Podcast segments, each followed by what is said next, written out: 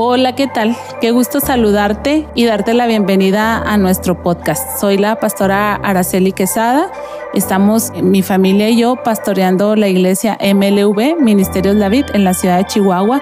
Es una iglesia que desde su nacimiento tiene una visión increíble que nos apasiona muchísimo. Eh, nuestra visión es eh, unir familias a Cristo. Y es apasionante porque en el Evangelio según San Juan, capítulo 15, verso 5, la palabra de Dios dice que apartados de Dios nada podemos hacer. Apreciamos y valoramos mucho a cada familia, a cada miembro de familia que día a día hacen su esfuerzo, su lucha, sus mejores intenciones para operar y funcionar dentro de una familia. Y creo que nosotros somos un recurso divino que ayuda a esta tarea, a este sueño, a esta necesidad, a este deseo que tienen. Así es que estamos encantados de trasladar nuestras predicaciones que domingo a domingo compartimos a estas plataformas y ponerlas a tu alcance. Esperamos que sean de bendición. Ese es nuestro mejor y más grande deseo, que eh, las familias sean alcanzadas por Jesucristo nuestro Señor. Un gusto, ponte cómodo, escúchanos y estamos a tus órdenes saludarles en esta mañana. Qué manera de terminar el mes de junio, hermanos Ministerios David, en tremendas victorias, por la gracia del Señor alcanzando a hacer muchas cosas. Estamos felices y iniciamos con todo ese ímpetu, con toda esa bendición este, este julio y con esta serie completos, amén, que Dios ha ministrado mi corazón. Creo que fui llamada a la oficina del jefe, de jefes, al gerente y me dijo, Araceli, hay que trabajar sobre este asunto. Y este, esta serie, este tema es tan importante, hermanos, ustedes lo van a ir viendo, pero el tema de hoy, este, completos en, en Cristo, es finalmente mi introducción para los otros tres domingos que vamos a estar desarrollando este tema. Vamos a ir profundo en cuanto a estar plenos, completos, satisfechos en el Señor. Y el texto base para esta administración se encuentra en el Salmo 73. Este es un salmo no corto, es un salmo que tiene 28 versículos y me voy a permitir darle lectura para que usted pueda tener el contexto de este, de este salmo. Es un salmo que pertenece a los salmos sapiensales, a los salmos de sabiduría, donde si usted y yo ponemos atención, el salmista nos hace recomendaciones para bien vivir. Y aquí hace como una, aborda un tema que es cómo viven los malos y cómo viven los buenos y nos invita, pues, por supuesto, a afianzarnos en la bondad de Dios, en el camino de Dios. Dice el Salmo, versículo 1, ciertamente es bueno Dios para con Israel para con los limpios de corazón. Hasta ahí está bien, está reconociendo la bondad de Dios. Pero empieza su testimonio.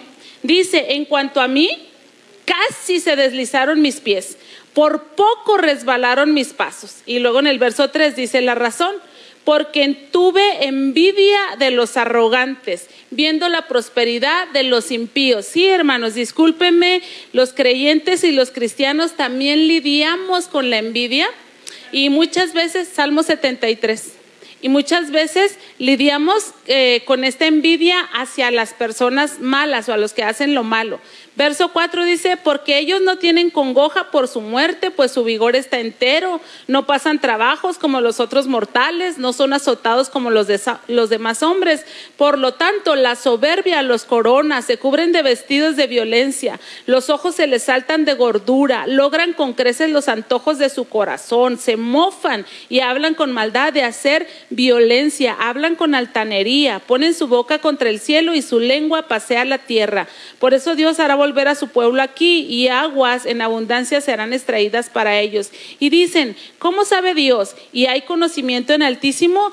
He aquí que estos impíos, sin ser turbados del mundo, alcanzaron riquezas. Verdaderamente, en vano he limpiado mi corazón y lavado mis manos en inocencia, pues he sido azotado todo el día y castigado todas las mañanas. Si dijere, yo hablaré como ellos, he aquí a la generación de tus hijos engañaría. Cuando pensaba para saber esto, fue duro trabajo para mí, hasta que entrando en el santuario de Dios, comprendí el fin de ellos. Cuando el salmista entra al santuario a adorar, a rendirse, a preguntar a la presencia de Dios, entonces cambia la perspectiva. Verso 18, Ciertamente los has puesto en deslizaderos, en asolamientos los harás caer. ¿Cómo han sido asolados de repente? Perecieron, se consumieron de terrores, como sueño del que despierta. Así, Señor, cuando despertares, menospreciará su apariencia. Se llenó de amargura mi alma y mi corazón ardían punzadas. Tan torpe era yo que no entendía, era como una bestia delante de ti. Con todo, yo siempre estuve contigo, me tomaste de la mano derecha y me has guiado según tu consejo y después me recibirás en gloria. ¿A quién tengo yo en los cielos sino a ti? Y fuera de ti nada deseo en la tierra. Mi carne y mi corazón desfallecen, mas la roca de mi corazón y mi porción es Dios para siempre. Porque aquí los que se alejan de ti perecerán. Tú destruirás a todo aquel que de ti se aparta. Pero en cuanto a mí, el acercarme a Dios es el bien He puesto en Jehová el Señor mi esperanza para contar todas sus obras. Señor, tu palabra es bendita, poderosa. Bendícenos en esta hora que recibimos este alimento espiritual. Danos el corazón entendido, Señor, que necesitamos para recibir esta palabra, para ponerla por obra también, Señor. Y gracias te doy porque tu palabra no encuentra estorbo, Señor, eh, sino que va y cumple lo que tú la enviaste a hacer en cada uno de nosotros. En el nombre de Jesús. Amén y amén. Tener envidia de los indios, hermanos, es algo necio e ignorante. Tener envidia de los indios, de aquellas personas que actúan con impiedad, es algo necio es algo ignorante pero a veces caemos en esa situación. Por eso el salmista dice, en cuanto a mis pies casi se resbalaron, casi me deslicé, ¿verdad? Porque cayó en esa situación de envidia. Esta envidia, hermanos, o esta situación habla de una realidad que puede experimentar la iglesia en lo particular. Una persona en la iglesia, dos personas en la iglesia, tres personas en la iglesia pueden estar teniendo envidia de lo malo. Y dice, o de los que hacen maldad. Pero puede ser que si no se aborda entonces la generalidad de la iglesia se vea contagiada de eso. Yo muchas veces no tengo el tiempo para limpiar mi refrigerador, lavarlo, pero una cosa sí hago, abro mi, mi, cajón de verduras y saco lo que se está echando a perder, porque si no saco lo que se está enmoheciendo, lo que se está dañando, todo lo demás que está ahí va a terminar dañado, ¿verdad? Entonces, bueno, les dije que fui requerida en la oficina. El Señor es el que pesa los corazones, el que sabe todas las cosas, pero yo vengo a compartir con ustedes esta palabra por instrucción de parte de Dios. Entonces, hay que sacarlo porque puede ser a nivel individual o a nivel general que la iglesia está lidiando con envidia acerca de los malos para evitar su avance. Entonces, vamos a abordar esta serie completos y hoy voy a compartir con ustedes cuatro cosas que significa estar completo según la narrativa de la historia o el testimonio del escritor del Salmo. En primer lugar, según la narrativa de este Salmo, estar completo significa no tener envidia. Y déjeme le platico. La envidia es un sentimiento o un estado mental en el cual existe dolor o desdicha por no poseer uno mismo lo que tiene el otro. Y yo me acuerdo de mis hijas chiquitas, ay, qué desdicha, que no somos mundanos para no levantarnos temprano el domingo. Ay, qué desdicha, que somos hijos de Araceli, la loca apasionada por Dios, que no podemos irnos a, a un picnic todo el domingo. Ay, qué desdicha, que nosotros no podemos hacer esto y que nosotros no podemos hacer aquello y chiquitas. Y eso es envidia de los impíos. Pero tener envidia de los malos hermanos es algo necio e ignorante, lo vamos a ver por qué. Entonces, eh, eh, la, la envidia es desdicha, un sentimiento de dolor por no poseer uno mismo lo que tiene el otro. Ay, qué mala onda que yo por ser cristiano tengo que limitarme a un horario de trabajo y a un sueldo tan precario, mientras que aquellos ya compraron, hicieron, viajaron, hicieron aquello y lo otro, y eso es envidia. Entonces dice, sean bienes, sean cualidades superiores o de otra clase, sean tangibles o sean intangibles. La Real, es decir, la Real Academia Española define la envidia como tristeza o pesar del bien ajeno o como de algo eh, ajeno que no se posee. Entonces, la envidia, hermanos, cuando el sentimiento de envidia se instala en nosotros, nos hace que seamos necios Y la palabra necio, según la Biblia, significa que somos sabios en nuestra propia opinión. Y vea cómo el autor del Salmo describe y dice en el versículo 4, hablando de otros, sabiendo todo acerca de otros, dice, los malos no tienen congoja por su muerte los malos están en su vigor, no están enfermos, los veo hasta gorditos y brillosos, rebosantes. Y véanme yo todo flaco porque tuve que ayunar, porque esto y aquello. Y dice, ellos no pasan trabajo como los otros mortales, ellos no son azotados como los demás hombres, por eso están llenos de soberbia. Cuando nos topamos con un soberbio, hermanos, nos brota a nosotros también porque los soberbios atropellan, pisan, humillan. ¿Y a quién le gusta ser humillado? ¿A quién le gusta ser manso? ¿A quién le gusta ser humilde? No, a nadie. Entonces, ¿pero de qué nos vamos a llenar de orgullo? Pues si andamos a pie. ¿De qué nos vamos a llenar de orgullo si no lo hacemos para llegar a fin de mes? Y entonces empieza a aparecer la envidia, ese sentimiento de tristeza, de desdicha, de enojo en nuestro corazón contra los que están sin el Señor. Dice, los ojos les saltan de gordura, logran con creces los antojos del corazón, se mofan y hablan con maldad de hacer violencia, hablan con altanería, ponen su boca contra el cielo y su lengua pasea la tierra. Cuando nosotros la envidia se instala en nosotros, hermanos, nos hacemos necios. Estamos seguros de que lo que nosotros percibimos, creemos y entendemos, esa es la verdad y nada más que la verdad. Y entonces yo vi por ahí a una mujer, una actriz, se llama Carla Souza, y tiene, la invitaron a dar una charla en las charlas TED, está por ahí en YouTube, muy mal grabada, porque alguien la grabó, y la subieron a YouTube. Y es sumamente interesante ver la vida de ella. A ella la invitaron para que hablara acerca del éxito, cómo se hace para conseguir el éxito.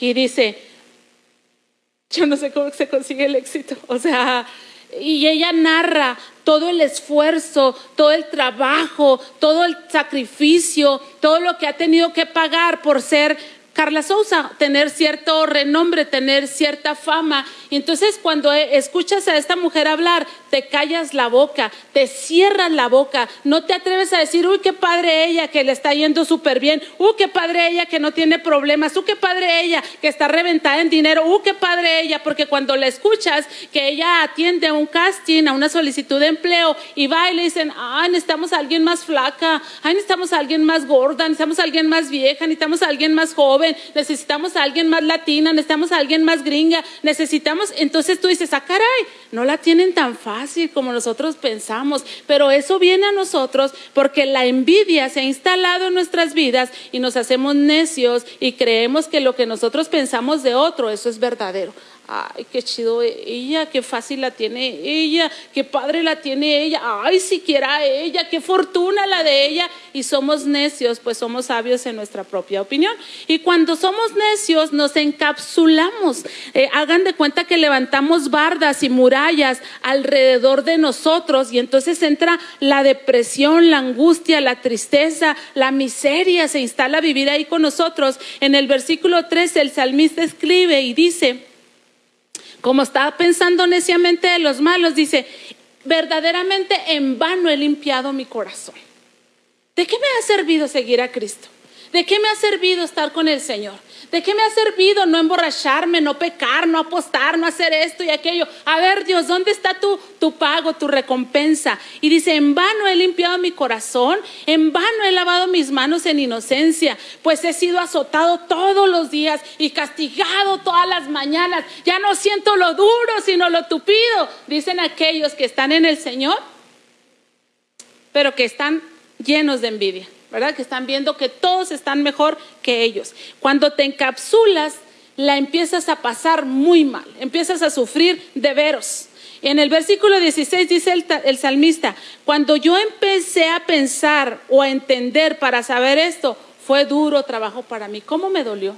Saber que a aquel le va bien, que aquel va triunfando, que aquel va imparable, que aquel es como espuma, que va para arriba, para arriba, y aquel le va bien así. Y entonces fue duro trabajo para mí, chin, pues ¿qué estoy haciendo? ¿Habré elegido el camino correcto o no elegí, no elegí bien?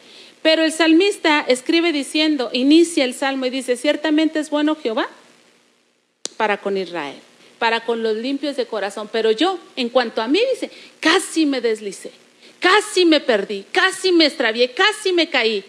¿Por qué? porque me llené de envidia. Contra los sin Dios, contra aquellos que no tienen esperanza y que no tienen futuro. Entonces, estar completos, hermanos, significa estar libres de envidia. Estar completos, según la narrativa de este salmo, significa que estamos en el santuario de Dios. Porque me encanta, hermanos, que esta historia se cambia. Él dice, casi me deslizaba porque me llené de envidia y fue duro trabajo para mí y estuve sufriendo y estuve en una mal temporada. Pero dice en el versículo 17, hasta que entrando en el santuario de Dios, comprendí el fin de ellos. Y esa fue la llamada de atención de Dios hacia mi vida como pastor. Ven Araceli, porque estás pastoreando una iglesia que no se siente completa y que ha abrazado la envidia y que no la veo en mi santuario. Y no me refiero a los que estamos aquí y a los que están conectados. Me refiero a esa, a esa relación con Dios, a esa práctica devocional que debemos tener para con Dios, a que aprendimos aún en nuestro trasfondo católico, a que cuando ibas a ir a misa, cuando ibas a ir a la iglesia, te portabas bien esa mañana. Desde el día sábado consagrabas tu mente y tu corazón. Mañana voy a ir a la iglesia. Y tu mamá te decía, ¿por qué andan peleando? ¿Que no van a la iglesia? ¿Que no se están preparando para ir a la iglesia y no pelean? ¿Cómo que no te has bañado? ¿Que no vas a ir a la iglesia y te bañabas? ¿Cómo que tienes esa mala actitud? ¿Que no vas a ir a la iglesia? Y mi madre, sin saber que dice la palabra del Señor, que entres por las puertas del templo con acción de gracias, que cuando te acerques al templo vayas con un corazón más listo para oír que para hablar, que cuando vayas al templo reconozcas que hay uno mayor que el templo mismo, tan majestuoso, que está ahí para ministrar tu vida y tu corazón. Y entonces había una actitud, una contrición de espíritu, de reverencia, de devoción, de decir, voy a encontrarme con el que sabe todas las cosas, voy a encontrarme con el que me va a hablar verdad y me va a sacar de mi necedad y va a sanar mi vida y va a sanar mi corazón. Pero el texto dice, hermanos, que este hombre se había alejado del santuario. Entonces, ¿cuántas veces estamos llenos de tantas cosas porque estamos vacíos de Dios? Y entonces él dice, hasta que llegué al santuario de Dios, él me hizo saber cuál era el destino de ellos. Él me dijo, oye, perdiste perspectiva. Oye, te, te, estás lleno de lodo en la cabeza. Oye, lo que tú estás pensando y sintiendo es menos que incorrecto, es terrible, es equivocado, es errado.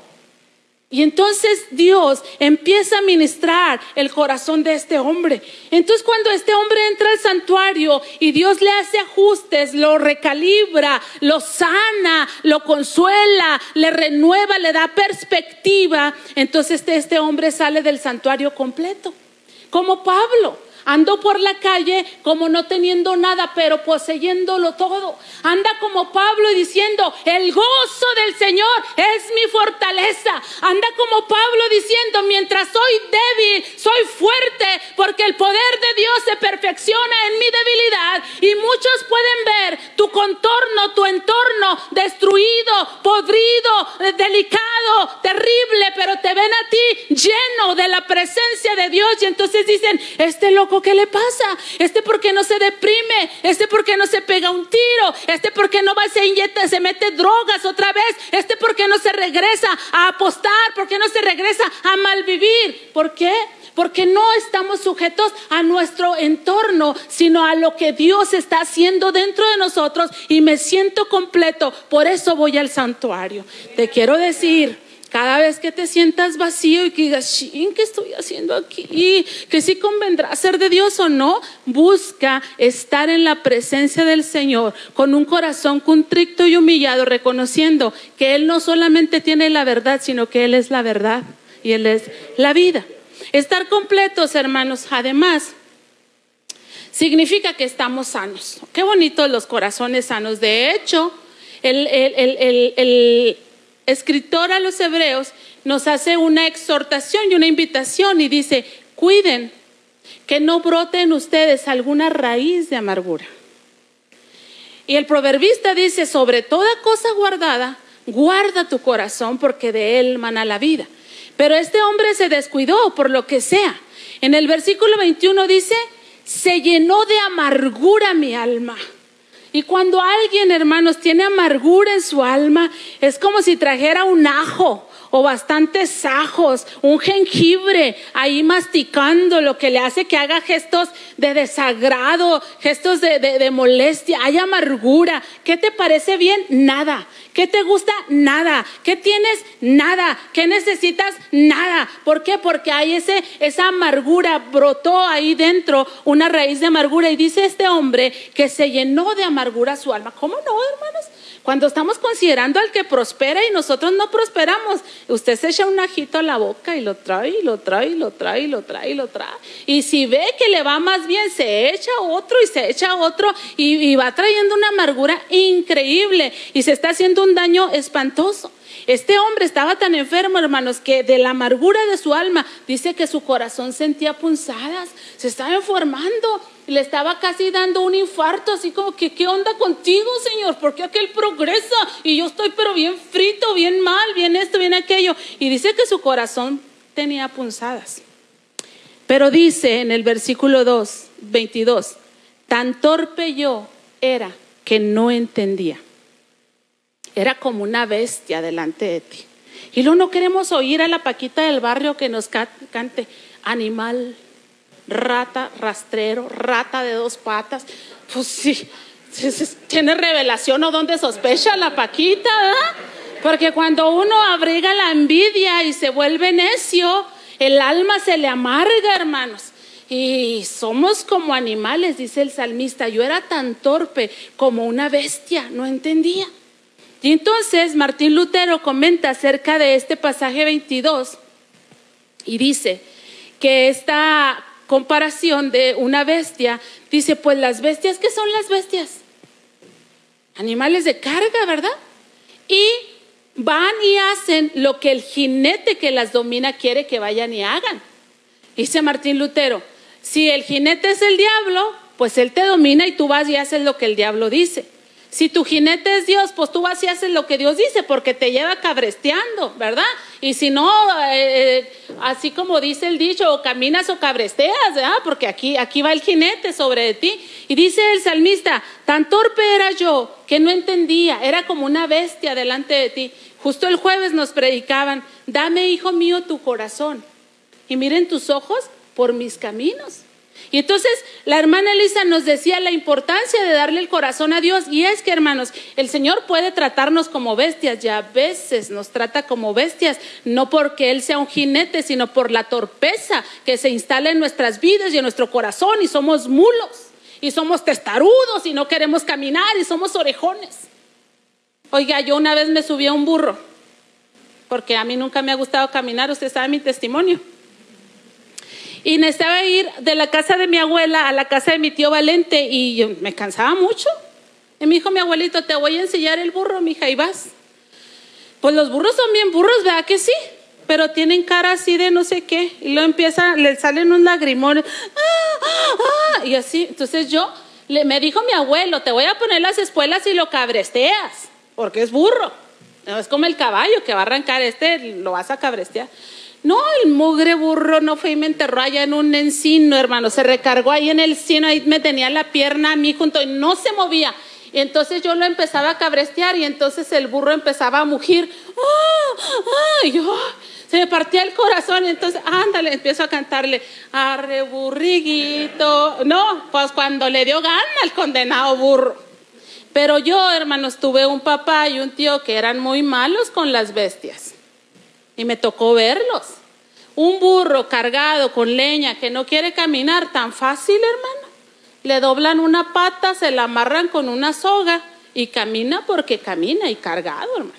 ¿Para qué sí, hermano Alonso? Una cosa tremenda. Porque eh, si es una bestia y se amula y no quiere hacer nada, yo lo hago que cabrestee, que camine, pues soy su jinete. Es lo que está diciendo el salmista. O sea, me contaminé de envidia se me enfermó el corazón. Y ahí estaba, pero era como una bestia, me traías a fuerzas, espolionado, azotado, amarrado, pero ahí me traía, Señor. Gracias a Dios, amén, porque Él no nos suelta. Pero hermanos, estar completo significa que estamos sanos.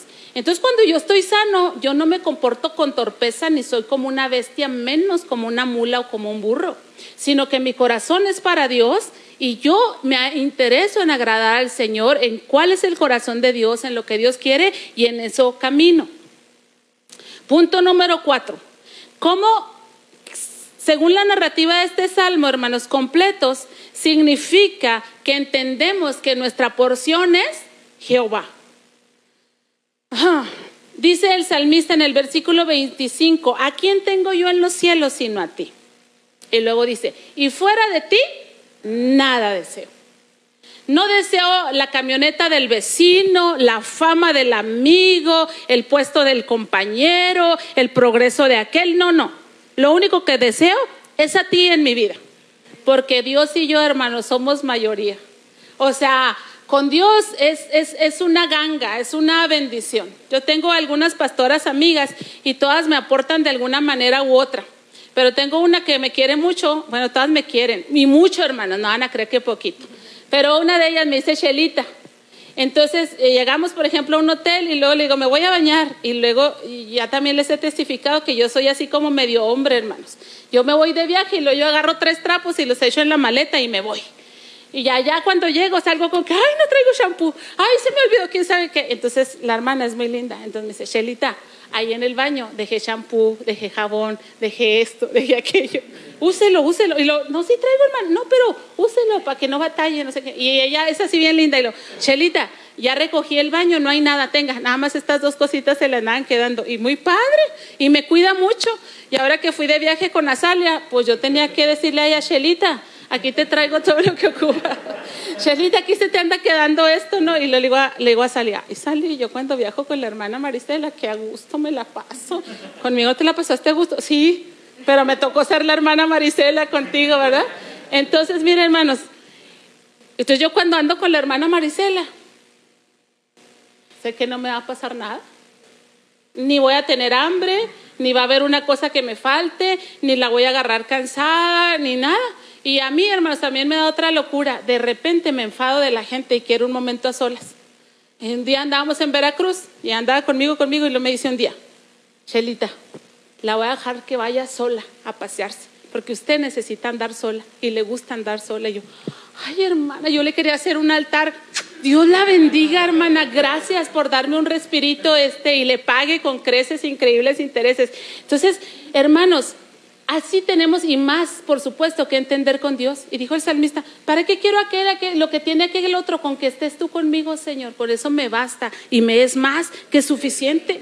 Dice, mi carne y mi corazón desfallecen, pero la roca de mi corazón y, y mi porción es Dios para siempre. Algunos de ustedes tuvieron unas mamás que les daban una porción que no les gustaba tanto. Esta es tu porción, chiquito. Mamá, pero esta es tu porción. Mamá, pero esta es tu porción. Cómasela despacito, mastíquela unas 30 veces, eh, de, dele, dele chance a su estómago que haga digestión y tome agua si le falta. Y dijo otro, si sientes que tienes hambre, cómete brócoli. Si te comes una ramita de brócoli y sigues con hambre, cómete toda la de esa. Y no, no es cierto, ah, tenemos a veces antojo. Pero este hombre entendió que con Dios tenía aunque a veces lo viera grandote o lo viera chiquito, color de brócoli, cabeza de brócoli, con Dios tenía su porción, era Dios. Y dice, sé que los que se alejan de ti van a perecer y tú vas a destruir a todo aquel que de ti se aparta. Pero en cuanto a mí, el acercarme a Dios es el bien. He puesto en Jehová el Señor mi esperanza para todas tus obras. En este salmo, hermanos, se retrata un final feliz. Entonces, estar completo significa no tener envidia, ir al santuario de Dios. Déjame le digo el otro punto. Estar en el santuario de Dios, este, estar sanos y tener a Dios como nuestra porción. Este drama, hermanos, que se retrata aquí, es un drama con un final feliz. Bendito Dios. De hecho, cuando usted lee el Salmo 73 detenidamente, da la impresión que iniciaron escribiendo este salmo a partir del final feliz. Ah, no me aparté, no me caí, aquí sigo creyéndole al Señor y esperando al Señor. Y entonces empiezan a escribir este salmo como un testimonio. Como decir, pasé por ahí, pero no me quedé allí. Pasé por esas situaciones, tuve esos sentimientos, esas sensaciones, pero no me quedé allí. En la vida laboral, hermanos, en la vida familiar, en la vida marital, Y en la vida de iglesia se ciernen dramas. Y no todos tienen un final feliz, desafortunadamente. Y no todos tienen un final feliz. Y es que no hay mayor drama, hermanos, que el que ocurre cuando alguien se levanta de tu mesa, cuando tú estabas pensando que estaba completo.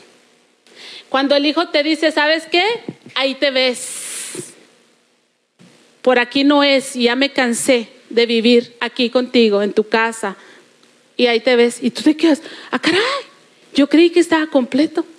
Cuando un esposo le dice a su esposa, ¿sabes qué? Ahí te ves, hasta aquí, finish se acabó esto y se va. Y tú, ah, carambas, yo pensé que estaba completo. Cuando alguien de la iglesia se regresa al mundo, es un tremendo drama. Ah, caray, pensé que estaba completo, que estaba siendo satisfecho, que estaba lleno.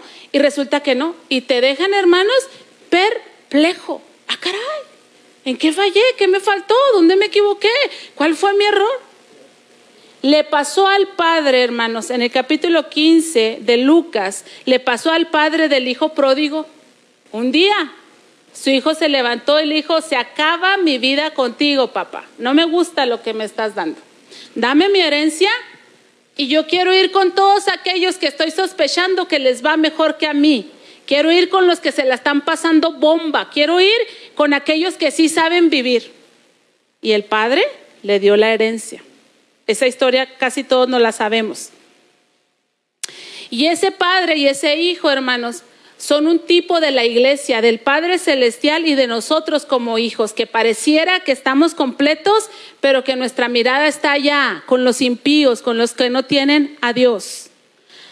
A mí como pastor, hermanos, lo que cimbró mi corazón de este drama de este salmo, de este drama de incompleto o de envidioso, es que este salmista cambió su curso cuando este individuo entró al santuario. Eso cimbró mucho mi corazón, me prendió los foquitos rojos, me puso en alerta, entendí el corazón de Dios, ¿verdad? Qué fácil es deslizarse. Qué fácil es resbalar cuando a otros les está yendo bien, cuando otros prosperan, cuando otros lucen mejor que nosotros, cuando otros son más apapachados, más prosperados, más bendecidos. Pero hermanos, el problema no son los otros, el problema está en nuestro corazón, que podemos pensar que estamos completos, pero somos incompletos. ¿Se acuerda de David? David parecía que estaba completo, pero un día se asomó al terrado de su casa y vio a una mujer y la consideró hermosa. Pues sí, como dijera en una serie, era 20, 80, quién sabe qué. Y lo, ¿Cómo? Esas medidas no son las de 90, 60. No, tenía 20 años y era talla 8 y quién sabe qué, pues qué problema, ¿verdad? Pero se quedó tan perplejo Dios ante el actuar de David que le dijo, David, ¿No te he dado todo? ¿No te he dado todo? ¡Qué drama! Yo pensé que estabas completo. Y luego en el contexto de poligamia le dice Dios a David, y si más quisieras, me lo hubieras pedido y yo te hubiera dado otra mujer, 60, 90, 60 o 90, no sé las medidas, hermano en el contexto de poligamia le dijo, si otra mujer hubieras querido, te lo hubiera dado. No tenías que haber adulterado, no tenías que haberte vuelto homicida, no tenías que haber marchado tu récord, no tenías que haber eh, puesto esa mancha sobre ti, porque no soy yo tu porción. No soy yo tu Dios, no soy yo tu amigo, no soy yo el que estoy comprometido contigo para suplir todas y cada una de tus necesidades.